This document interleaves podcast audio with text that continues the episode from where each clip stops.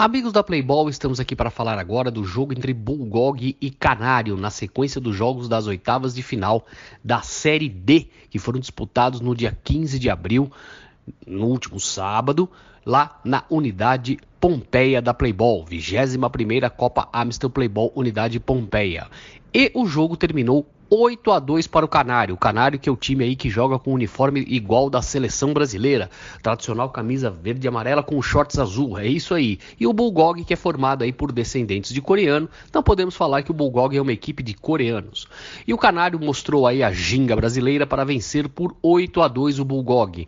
Dessa maneira, o Canário, que é um time forte e que é um time que tem pinta de que vai para a final, está classificado para as quartas de final a 21ª Copa Amstel Unidade Pompeia da Playball. E vamos aos gols, meus amigos. Os gols do Canário saíram com o, com o Francisco, o Cauê, o Renato e o Bruno, ainda no primeiro tempo.